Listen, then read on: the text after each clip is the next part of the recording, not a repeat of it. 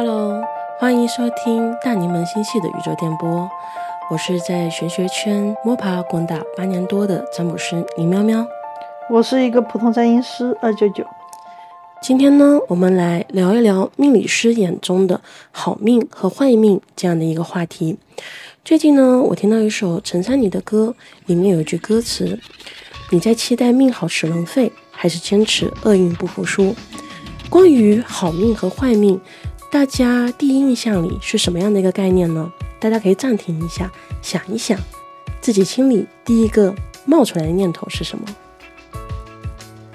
是不是所有人都是觉得要有钱的命，或者说顺遂的命运、轻松的命运，嗯，有他人帮助的命运，就是就会觉得这样的命运是好的命运。我觉得可能现在更多人会在意金钱，哎，有钱是吗？对，嗯，好像顺不顺遂，呃，相对来说可能排第二，然后，呃，有人爱，可能现在是排在第三甚至第四的这种位置。我觉得可能还要再低一点。就像最近很红的那一个梗，说，呃，如果你的男朋友 PUA 你，别人跟你讲你男朋友 PUA 你，你会说没有，他很爱我。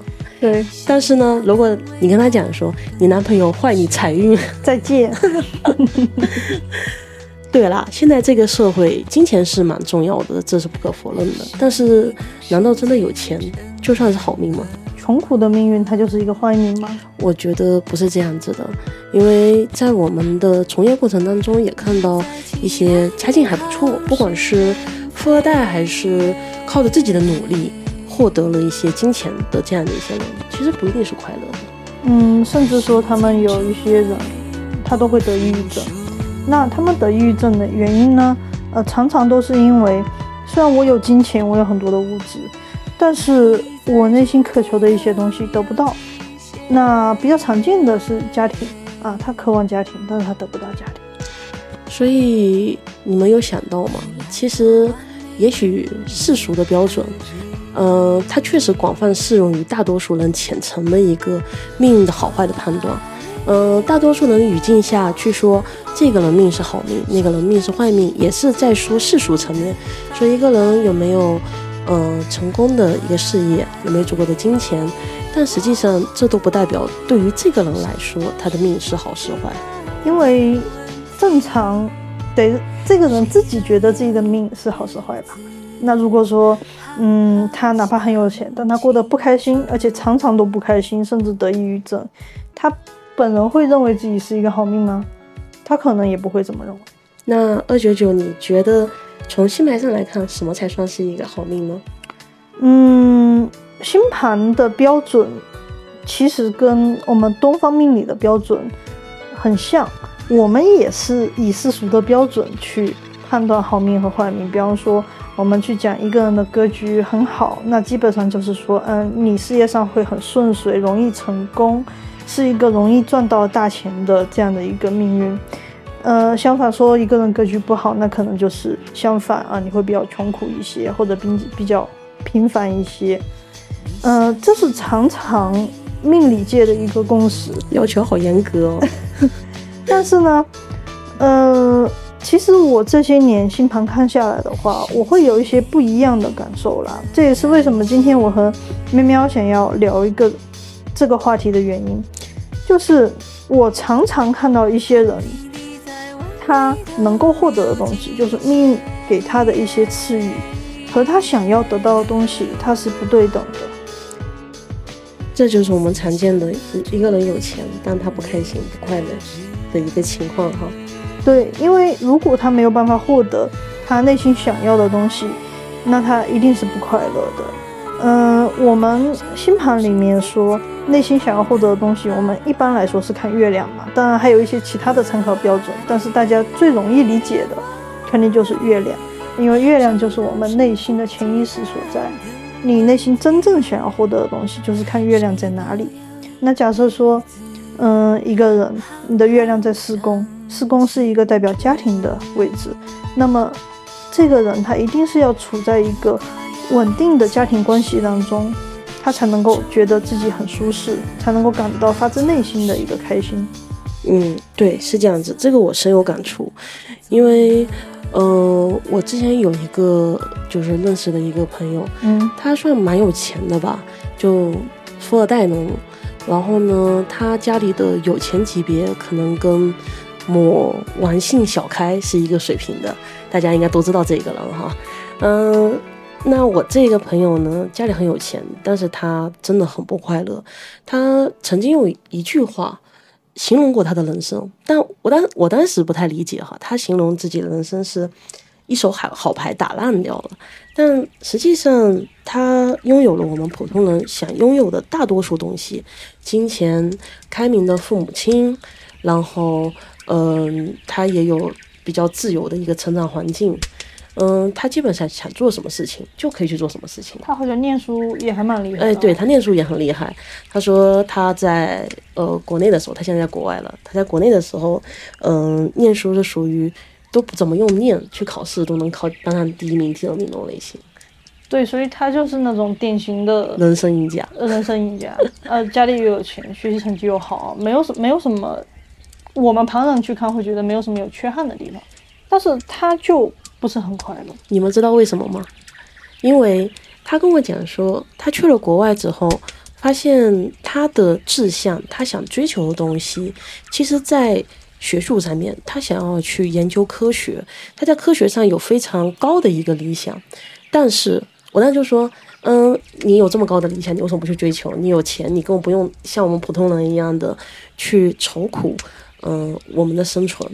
我们不需要去考虑这些东西，你就去做就好了。失败也没有关系，因为失败了也有很好的一个物质去给你兜底，不会说让你一败涂地。那大多数人，嗯、在一些选择上面变得很纠结，就是因为你去做这件事情，做完之后你没有退路了，你把你所有的资源都投下去，或者很大一部分资源都投下去，这是我们常人的困境，但他没有，他却还害怕。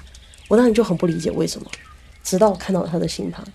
他的星盘里面，嗯，月亮和九宫有一个不好的结构，有一个新克的结构。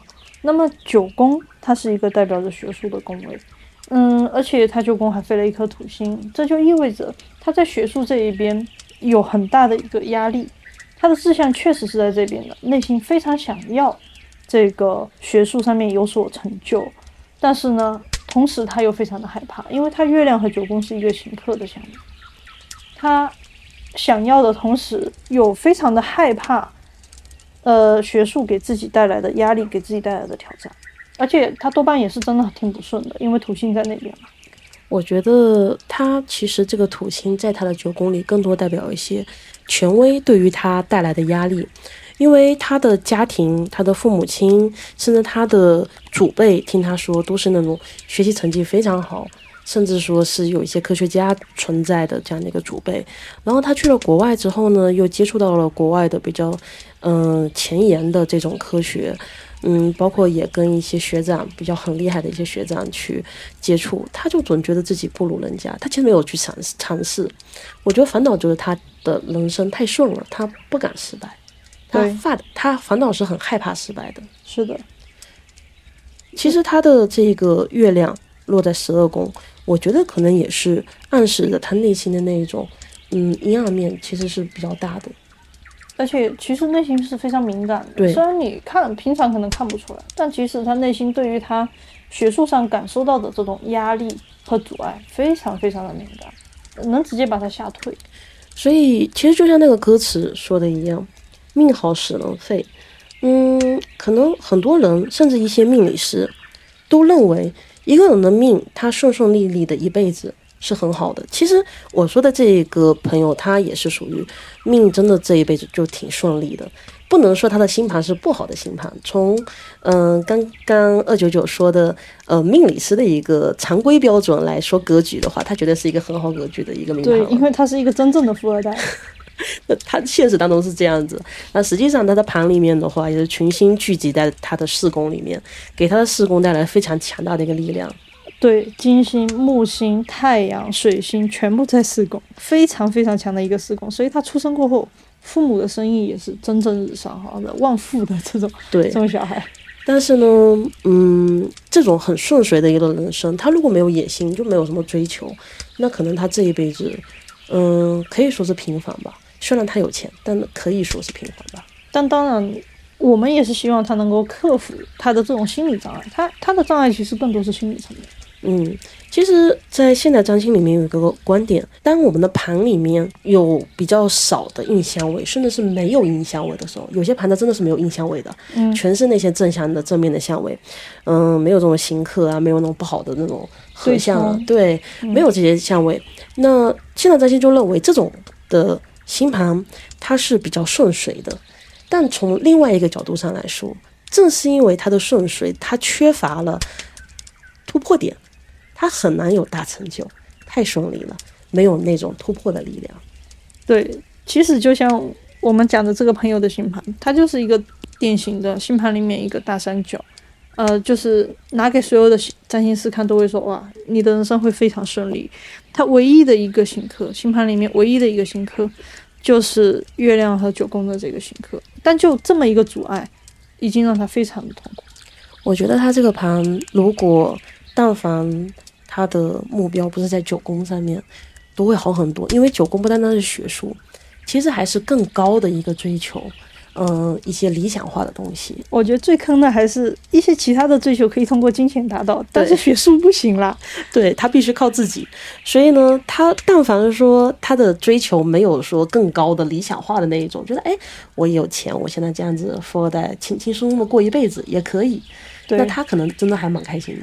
对，所以，嗯，关于命运这个问题，我们这么多年来会觉得，其实求而不得才是坏命。那你求人得人，相对而言是好命。那当然，你求什么得到什么的这个过程当中，可能是坎坷的。也可能是顺利的，呃，对，没错，呃，比较少了。对，比较少，大多数的还是坎坷的。但是确实，坎坷的人生并不能代表着，嗯，不好的命运。对，而且贫困的人生或者说平凡的人生，也不代表着你就是一个坏命。对我们，嗯，其实前段时间我有看到一个，嗯，视频，他大概就是说他去采访他的一个十年前的同学，那这个同学呢就很平凡的一个，呃，人生在一个小镇子上面做着这种老师的工作，嗯，但是他很快乐。因为他他他自己都说自己没有什么野心，他就想稳稳定的稳稳定定的生活，就想做一份呃有意义的事情，然后把家庭照顾好。一个女孩子，其实她的一个状态，我我觉得蛮放松，也还蛮快乐的。虽然她自己会讲自己没有野心，我觉得这就是自知之明啊，知足常乐嘛。对，我知道我自己己没有野心，然后我现在得到的生活已经很好了。我说实在，做命理师给我带来一个很大的一个变化，就是我发现真的什么样的人、什么样的追求都有，而且我觉得这是自然而然的，因为正是大家有不同的追求，这个世界才如此丰富多彩。但、呃如果说我们都用世俗的标准去要求他，每个人必须要上进，每个人必须要获得很好的事业成就才叫成功。那有些没有野心的人，他真的终其一生都会很痛苦。对，因为他觉得，哎，好像我追求的东西跟社会要我追求的东西不太一样，那是不是我的问题？对，所以其实我觉得命运的一个评判标准，它是非常多元化、立体的一个标准。如果一定要说，我们会觉得可能自己内心的渴望是否能达成，是比较重要的一个标准之一。对，有的人他内心追求的就是金钱，真的有会有这样的人。那有的人他内心追求的是我想要好的人际关系，我希望跟朋友在一起快快乐乐的。有的人他追求的是一个稳定的家庭，而有的人追求的是吃喝玩乐，是好的爱情。那有的人又是追求的是，我就好好的做一份工作，我在工作里面实现自己的价值。但有的人追求的又是名誉，我要事业上非常成功。其实每个人的追求都不一样，都不应该一样。那、对，也都不应该一样，这说的很对。对，就大家如果都一样，那真的很可怕了。我觉得现在就有有一点点可怕的地方，就是大家好像都想考公，还有去编制里面，这个真的会让我觉得有一点点可怕。对，因为因为我们我们以前看，可能前些年吧，嗯，很少有人来看考公、考编、考教师、考研之类的事情，基本上都是，呃，我要跳槽了，或者我感情上哪里不顺了，我要找什么样的新新工作了。那呃，这些年就这一两年开始，很多的客人会来看考公、考编。其实倒不是说他们有什么问题，嗯，只是从社会的角度说，感觉这个社会好像会没有一点不够丰富多彩、可可对，可能还是经济压力会比较大，所以大家的追求会稳定。趋于稳定一点。对，那我们说了这么多，要如何去判断自己内心到底渴望的是什么呢？从星盘上来看，嗯，最重要的当然是自己的月亮，因为月亮就真的是你发自内心渴望的一个东西，就非常简单，大家就把星盘，呃，随便找一个排盘软件排出来，然后就看自己的月亮在哪里，月亮在哪个宫位，那基本上那个宫位对你来说就会非常的重要。像月亮在呃二八，基本上你会比较在意金钱；月亮在三和十一，你会比较在意你的人际关系，会在意你身边的朋友；月亮在四，会比较在意家庭；月亮在五和七，你会在意爱情，会在意长期关系。嗯，那月亮在六和十的话，基本上是比较在意自己的事业；月亮在十二，你则会比较在意自己的精神世界。那一般对感情来，也是会比较在意的。它基本上大体是这样的一个简单的判断标准。我觉得除了月亮以外，也可以去考量一下自己的金星。金星可能是更浅层的喜好、嗯，兴趣金星所在。是让你快乐的地方。嗯，对对对，让你快乐的地方金。星在哪？就那个地方，如果会比较顺利的话，它就会让你感到很快乐。比如，比如说我的金星就在上宫，所以我每次不开不不开心的时候，我就会去看一点书，我去学习一点新的东西，或者我就去呃互联网上，我去互联网上去刷帖子，去看视频，哎、这就会让我感到快乐。因为三公其实就代表着交际、互联网，还有一些文学、文书这一方面的一个东西。对哎我的金星是在九宫，你金星在九宫的，对，所以他就爱出去玩。对我就爱出去玩。我排解压力的方式其实就是出去玩。其实大家也可以通过这样的一个金星在哪一个部分来判断自己，如果遇到压力的时候应该怎么去排解它，找到自己的一个排解压力的口子。因为每个人的呃排解压力的方式也不一样哦。嗯，但是反正就蛮简单的，金星就是浅层的一个娱乐，月亮是深层的一个追求。大家可以以这样的标准去判断自己的星盘。我有一个朋友的朋友，其实不是我的朋友，算是我朋友的朋友。嗯、他就是很典型的，嗯、群星在五宫，然后他的盘我觉得算蛮好的一个盘，为什么呢？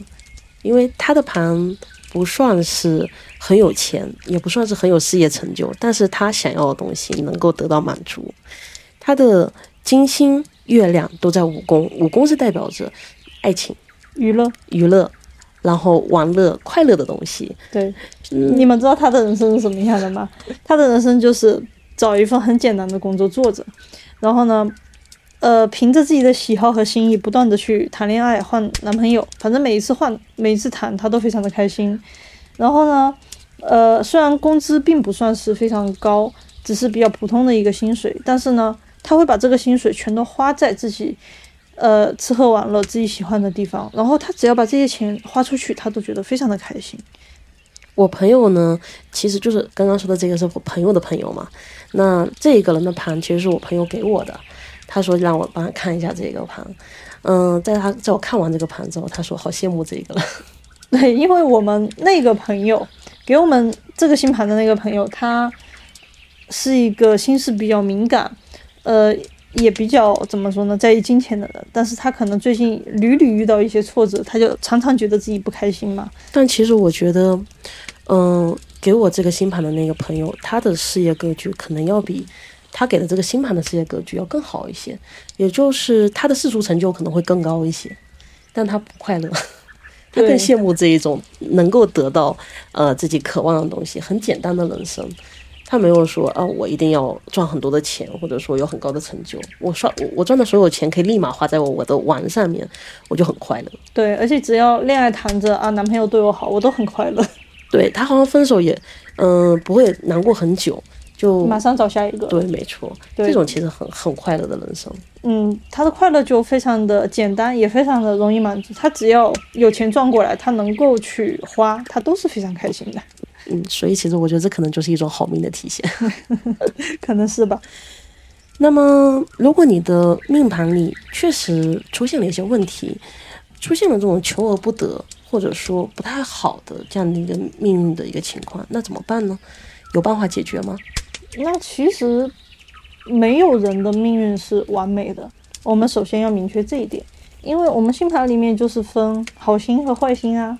那坏星怎么都是有两颗的？如果现代占星的话，那就有五颗啦，也就是火星、土星。如果现代占星的话，还要加上三王星、天王星、海王星和冥王星。对，那有这么多的坏的行星，他们总要找一个地方去的。他们去的地方，那多少都会带来冲突，像火星带来冲突，带来意外；土星带来压力，带来阻碍，带来不愉快，对吧？每个人不可避免的。人生里面都会存在这些问题。我的盘其实就很好玩，我的盘算是，嗯，不管是什么命理师，东方的、西方的、八字的、紫薇的，我都有去找过。一些是我的朋友同好，有一些也是我就是线下去找的一些师傅。嗯，他们都说我是好命，传统意义上的好命。对，但是。嗯，我的星盘里面难道就没有火星吗？我觉得我的火星就是我这一辈子的痛苦来源，而且我现在很清楚，它就是我事业上的一个阻碍，它让我很痛苦，而且呢，一直让我觉得我的命不好，也就是它。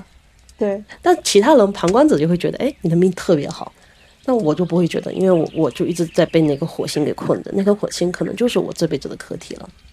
没错，所以。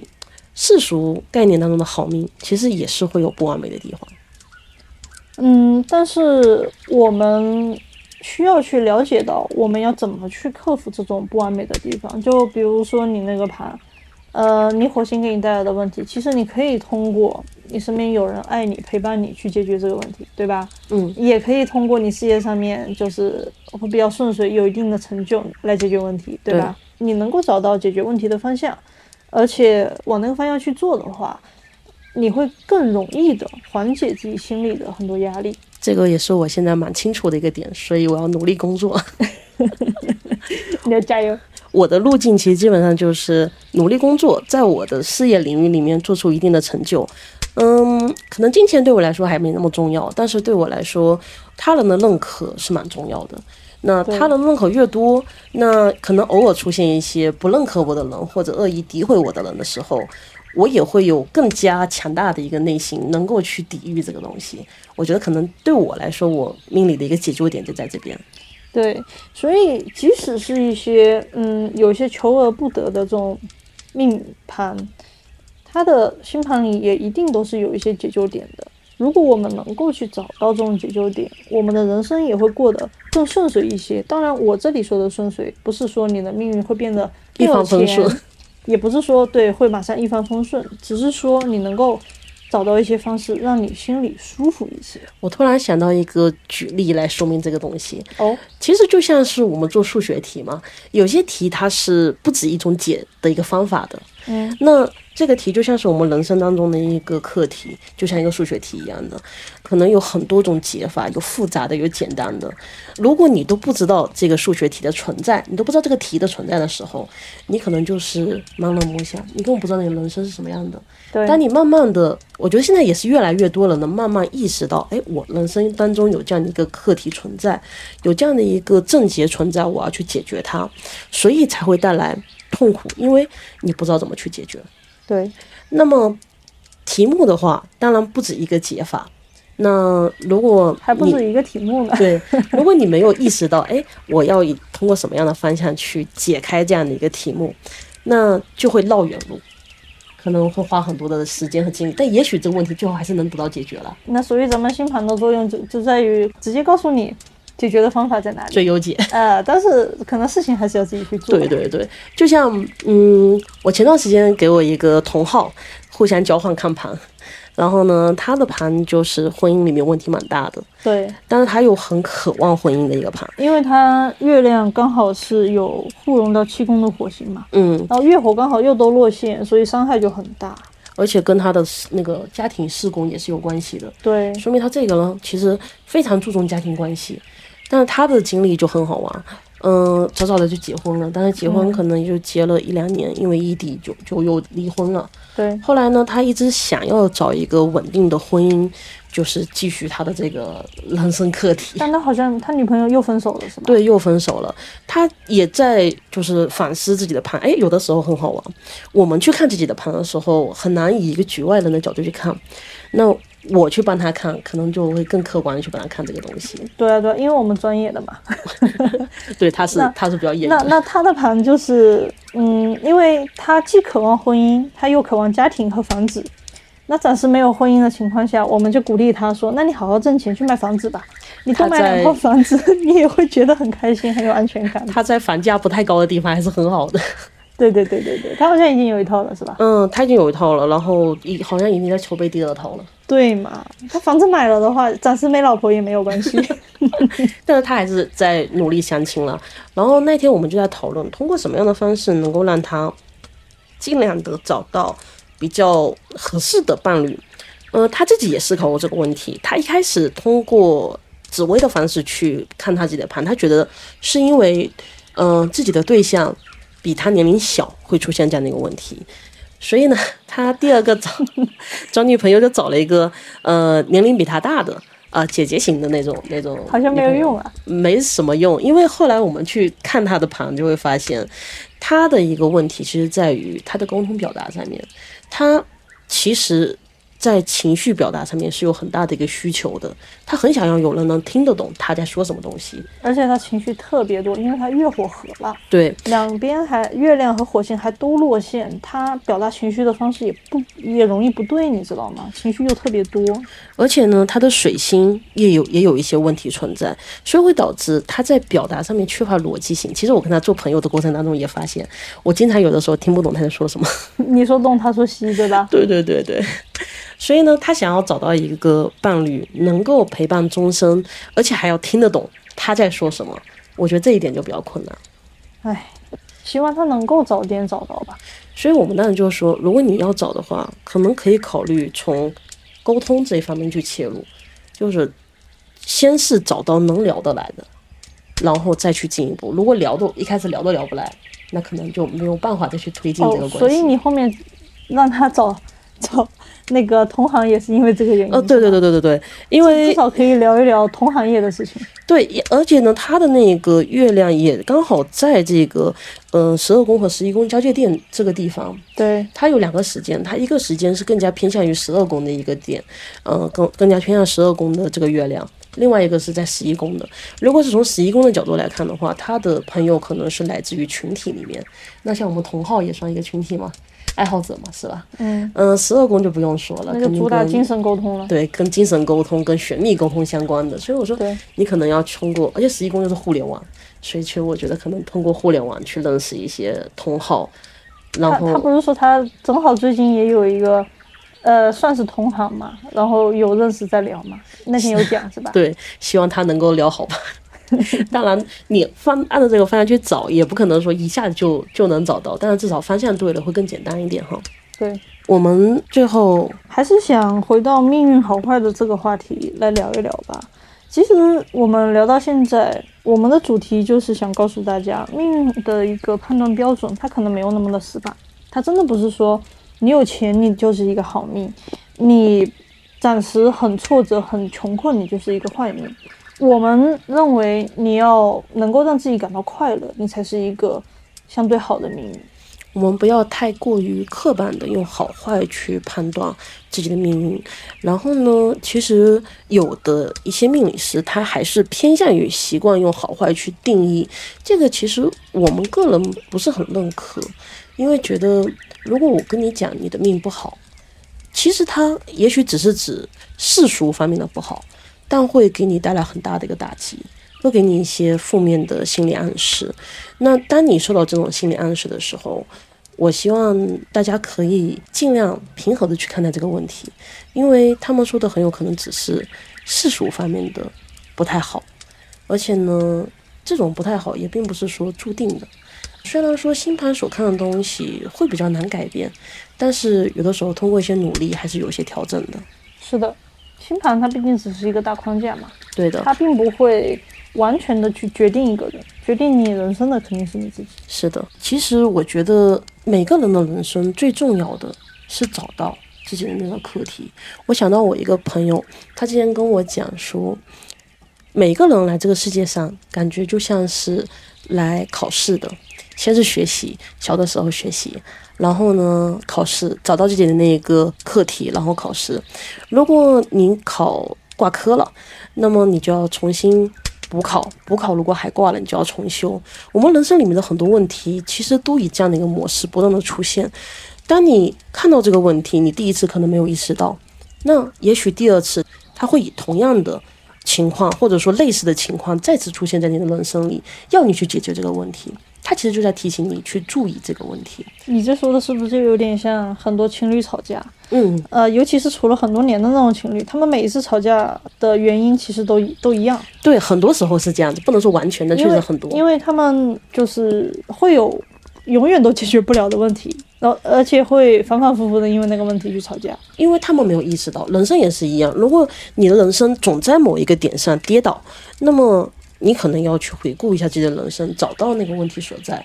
也同样的，如果你的人生总不开心，也可能要思考一下，你的人生所追求的东西是否是世俗要求你追求那些东西。